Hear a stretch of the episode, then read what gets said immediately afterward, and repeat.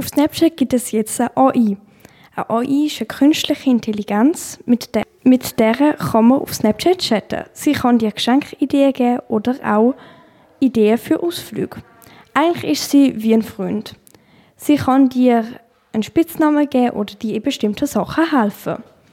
Nur wenn man, ihre, nur wenn man Fragen über sie stellt, wie was ihr Geschlecht ist, kommt meistens die Antwort, dass sie darüber nicht weil sie ja nur eine AI ist. Kommen wir zu den Vorteilen und Nachteilen. Als Vorteil sind, als Vorteil sind sicher, dass meine AI viele Ideen hat, was man machen kann in der Freizeit.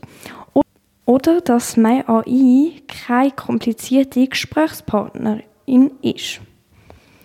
Seitdem es bei Snapchat die AI gibt, steigen auch die Nutzerzahlen von Snapchat. Nachteile, Nachteile sind aber auch, dass man sie nur löschen kann, wenn man Snapchat Plus hat. Das ist ein kostenpflichtiges Abo. Es kostet pro Monat 4 Franken.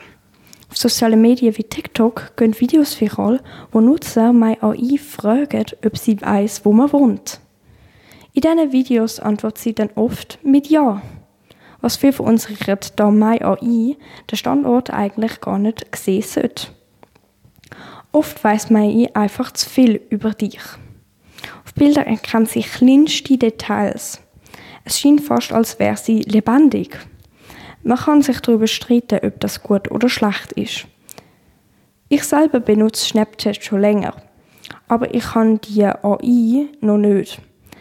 Da Snapchat immer noch, da Snapchat immer noch dran ist, sie bei allen Snapchat-Nutzern zu installieren. Aber ich denke, ich würde nicht mit ihr schreiben. Denn ich schreibe lieber mit Personen, die leben.